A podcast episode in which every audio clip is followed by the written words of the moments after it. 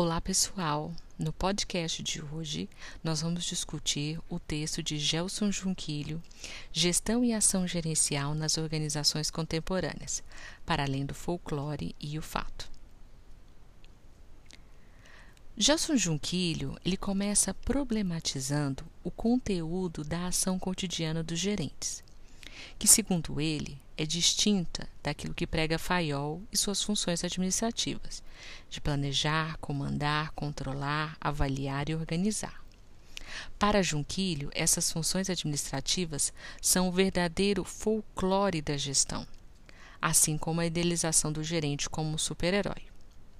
Para ele, o fato é que as funções administrativas elas são dinâmicas e nem sempre baseadas em sistemas formais.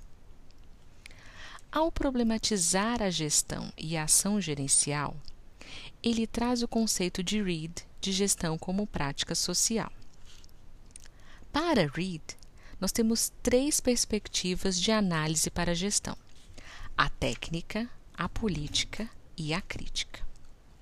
Na perspectiva técnica, a gestão ela é compreendida enquanto um instrumento tecnológico, neutro e racional que objetiva alcançar resultados coletivos não atingíveis sem a sua aplicação.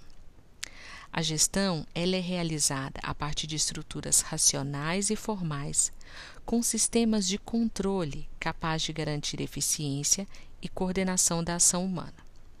Por isso, as estruturas organizacionais são o fator determinante do comportamento dos atores organizacionais. Na perspectiva política, a gestão é compreendida como um processo social, por isso a sua ênfase no conflito. Há um ambiente de incertezas no qual os resultados são buscados. E a organização é vista como uma arena de disputas, por isso a ênfase no ator organizacional. A gestão, nessa perspectiva, é um sistema político em que imperam transações negociadas pela constituição de coalizões. A estrutura organizacional não é o aspecto mais determinante dos comportamentos humanos, mas resultante de processos dinâmicos e contínuos de negociações. Na perspectiva crítica, há uma problematização de uma visão de gestão em que se enfatiza a ação humana e negligencia os aspectos institucionais, suas estruturas de poder e controle. Nessa perspectiva, a gestão ela atua como um mecanismo de controle social, que está atrelada a imperativos da ordem capitalista. Aqui, o conflito está vinculado a estruturas capitalistas e os gestores são representantes dessa ordem e que a reproduzem nas estruturas organizacionais.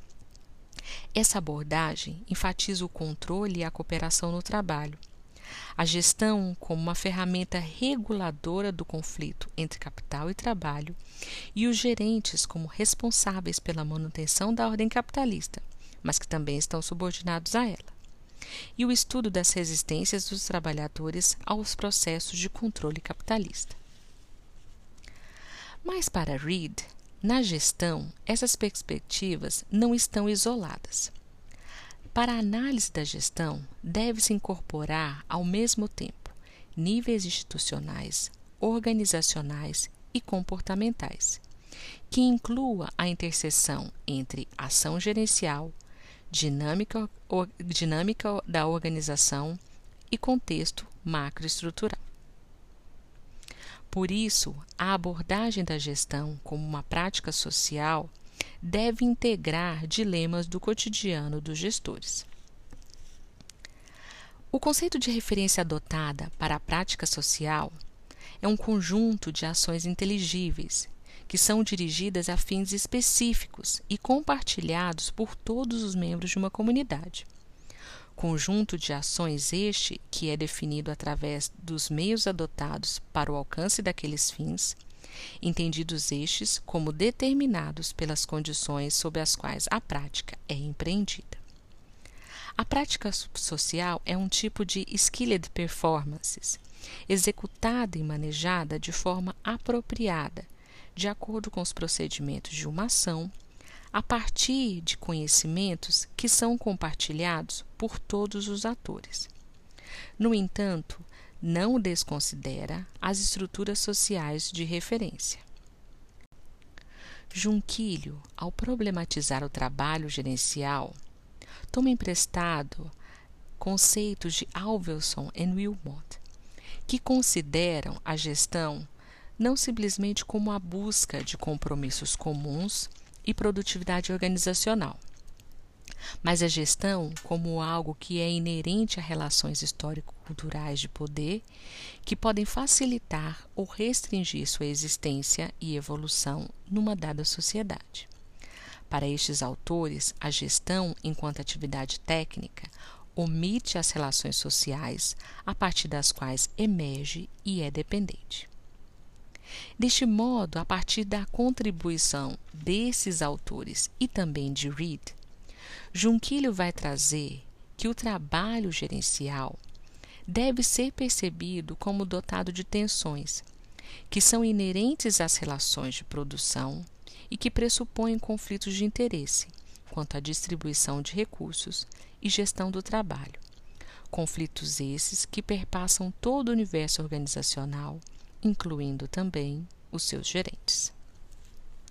Nessa perspectiva de uma prática social, a gestão deve ser vista em seu contexto histórico-social, para considerar seus comportamentos e contextos institucionais.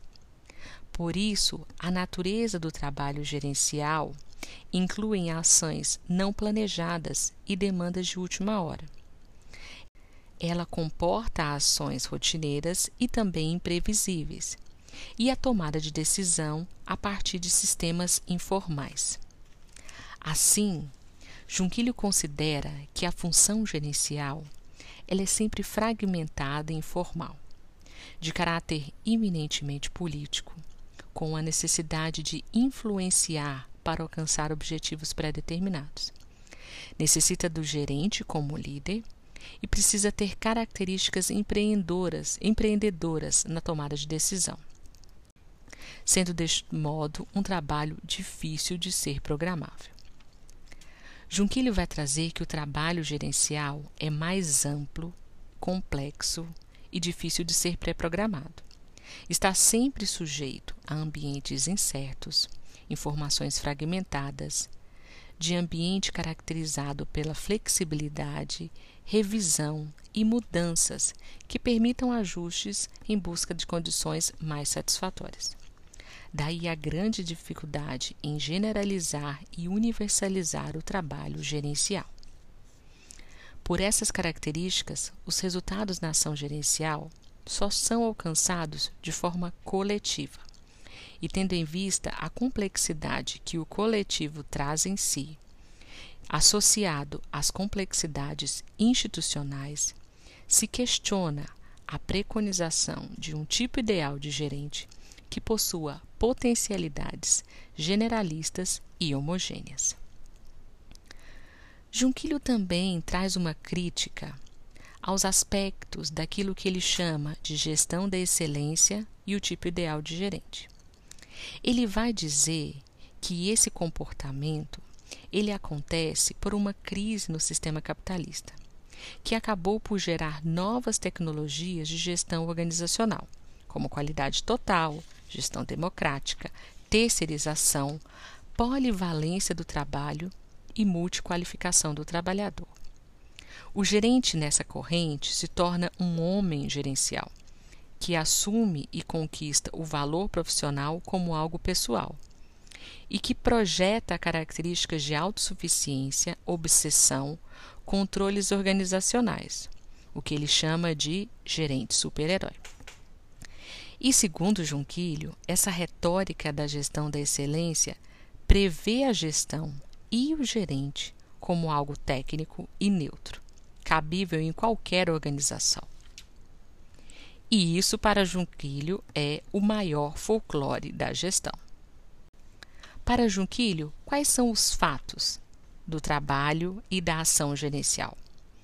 Primeiro, que a gestão é uma construção social em que estruturas sociais condicionam as ações humanas. Segundo, Gerentes não são líderes inatos. A liderança é um desempenho organizacional. E terceiro, gestão é de natureza contextual, mutável, não padronizada e dinâmico. Por isso, para ele, a gestão como prática social ocorre em cenários organizacionais de significados diversos, produtos da ação de seus atores e que são reflexo de regras e convenções sociais de uma dada sociedade.